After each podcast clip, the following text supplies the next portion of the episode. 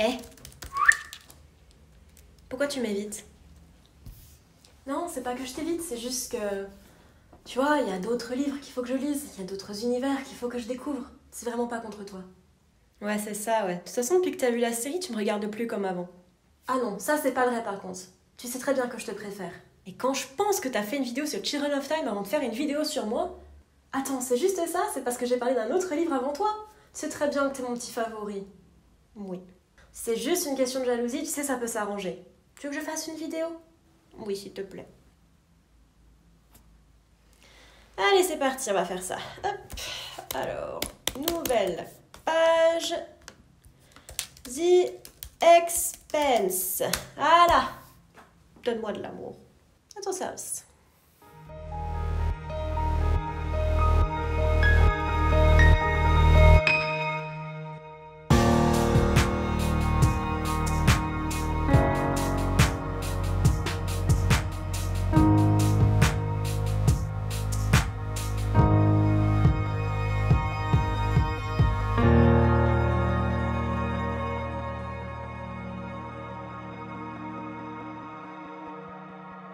Bonjour à tous, Belta Loda. Je suis Noémie, bienvenue dans Horizon Universe. Aujourd'hui, au cours de ces pages, nous allons parler de The Expense. Sasake Je les ai mis là pour une fois. Normalement, ils sont là.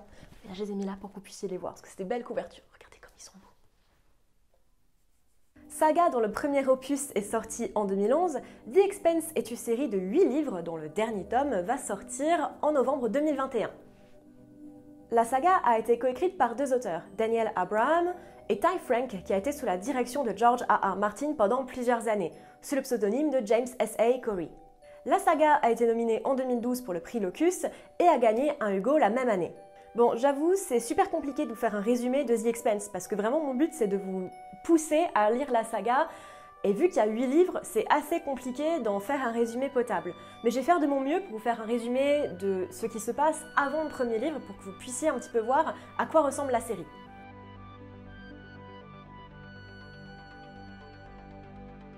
Dans un futur pas si lointain que ça, au 23e siècle pour être exact, l'humanité a conquis le système solaire grâce au moteur Epstein, permettant de voyager entre les planètes du système, mais pas encore au niveau interstellaire.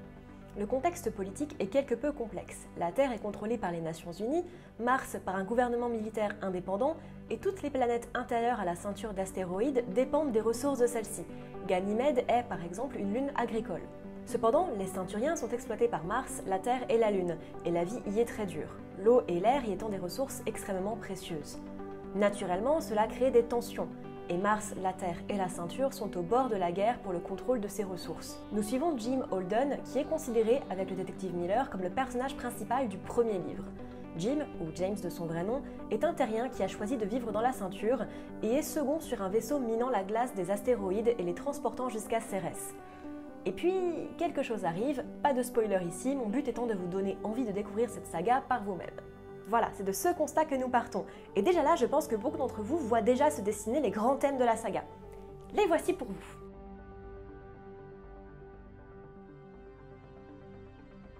La politique. Et ouais, vous le voyez avec le synopsis, The Expanse est une saga politique. Tout au long des livres, nous suivons Christian Avasarala, travaillant pour les Nations Unies par exemple, mais également des membres de l'OPA, une faction dissidente des ceinturiens souhaitant l'indépendance totale de la ceinture, ainsi que des membres du gouvernement militaire martien, notamment au travers des chapitres de Bobby.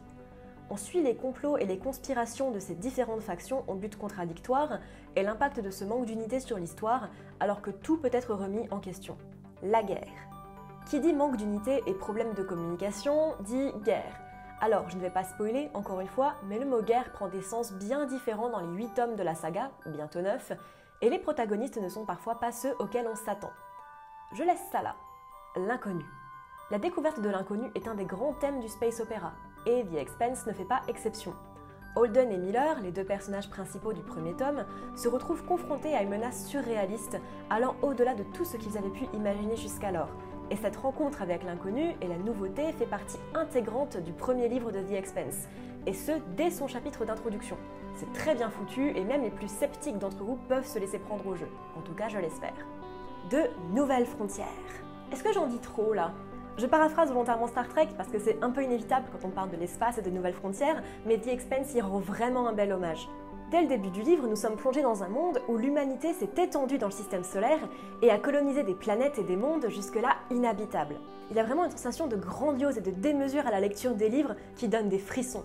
Les relations. J'y reviendrai plus tard, mais les relations entre les personnages sont vraiment bien tournées. Dès le début, on nous balance dans un monde où des personnages ont déjà tissé des liens entre eux, et pourtant on n'est jamais perdu entre qui est qui, qui est avec qui, et pourquoi, et comment, et leurs origines. C'est super bien fait. L'exposition des liens entre les personnages est très bien ficelée et c'est vraiment nécessaire dans un monde et dans un livre avec autant de personnages et autant de lieux différents. La plupart du premier livre se passe au sein de la ceinture d'astéroïdes et on est directement confronté aux us, coutumes et habitudes de ce monde, notamment le problème de racisme antiterrien de la ceinture. On le voit notamment avec Holden, mais aussi le collègue de Miller. Et pas Amos, hein, pour le coup, parce que Amos, t'as pas trop envie de l'emmerder. Et on le voit aussi un petit peu au travers de Alex, qui était un ancien pilote militaire martien. Vous avez compris, The Expense, c'est du lourd. Et j'aimerais tellement pouvoir vous en dire plus, mais le but de cette vidéo, c'est pas tant de vous détailler le livre que de vous donner envie de le lire et de découvrir ce petit bijou. Allez, on passe aux 5 points qui me font adorer cette saga.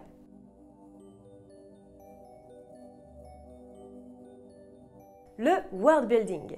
Oui bon, ok, c'est un peu la base de n'importe quelle saga de space opéra, vous allez me dire, mais justement, c'est si finement amené dans The Expense qu'elle place vraiment cette saga au-dessus de beaucoup d'autres pour moi.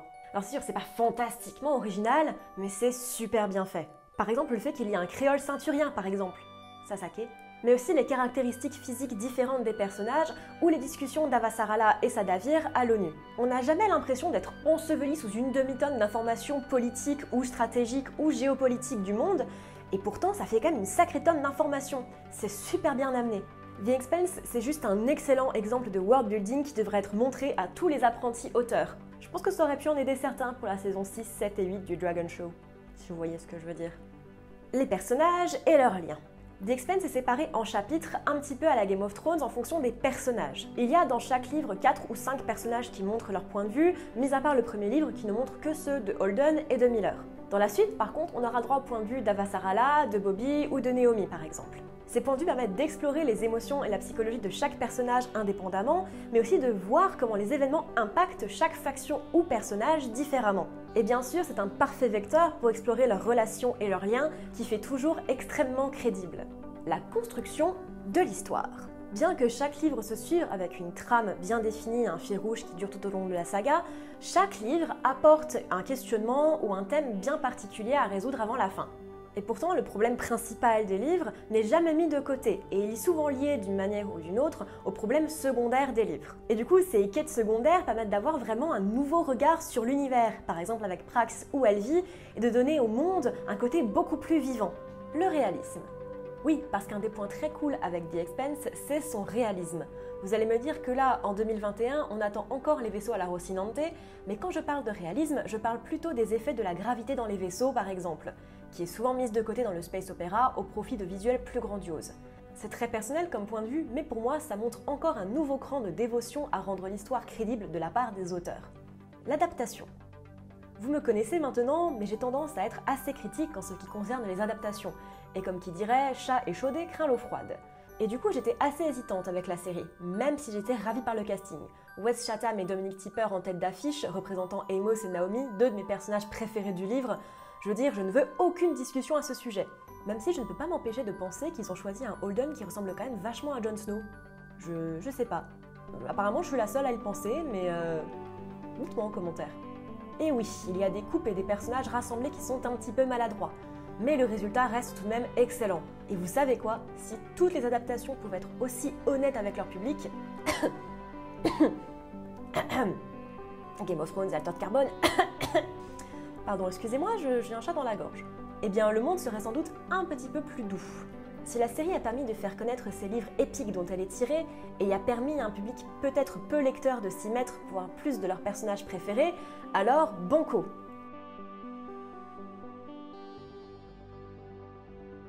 Le space opéra, c'est vraiment le genre qui définit mon lien avec la SF.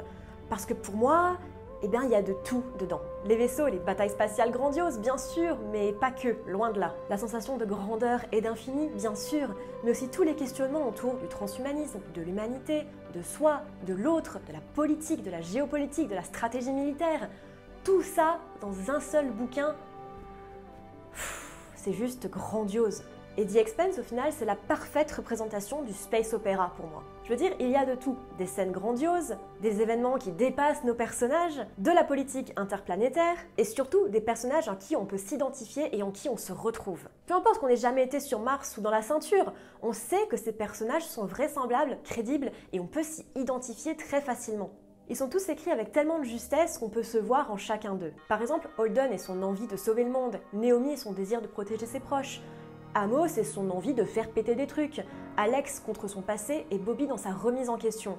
Tout y est et c'est fascinant. Et ça, mesdames et messieurs, et tout le reste, c'est ce qui fait selon moi que le space opéra représente le mieux la science-fiction dans le mainstream, parce que tout le monde peut s'y retrouver, malgré le fait que nous n'ayons jamais mis les pieds dans un vaisseau spatial ou que nous n'ayons jamais été ailleurs que sur Terre.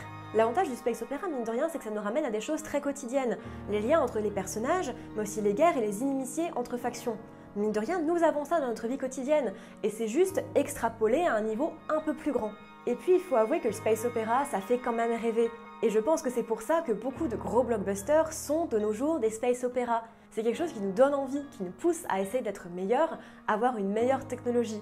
Même je pense les personnes qui n'ont pas forcément envie d'aller dans l'espace peuvent rêver devant ces films et ces livres. Et c'est pour ça, selon moi, que le space opéra est un des genres les plus représentatifs pour la SF mainstream. Et pour le coup, The Expanse est probablement une des meilleures sagas sorties ces dernières années en SF, que ce soit en livre ou en série. Elle est extrêmement bien ficelée, très très bien faite, facile à suivre même pour les amateurs ou les néophytes. Et je ne peux que vous recommander les livres qui sont très faciles à lire, mais aussi de vous plonger dans la série disponible sur Amazon Prime. T'as qu'à arrêter de jouer pendant que je filme. File. Merci à tous de m'avoir suivi dans cette petite vidéo sur The Expense, j'espère qu'elle vous aura plu. Dites-moi en commentaire quelle série de livres vous voudrez que j'explore la prochaine fois. N'hésitez pas à me suivre sur mes différents réseaux sociaux. Je vous retrouve à dans deux semaines. A bientôt dans l'univers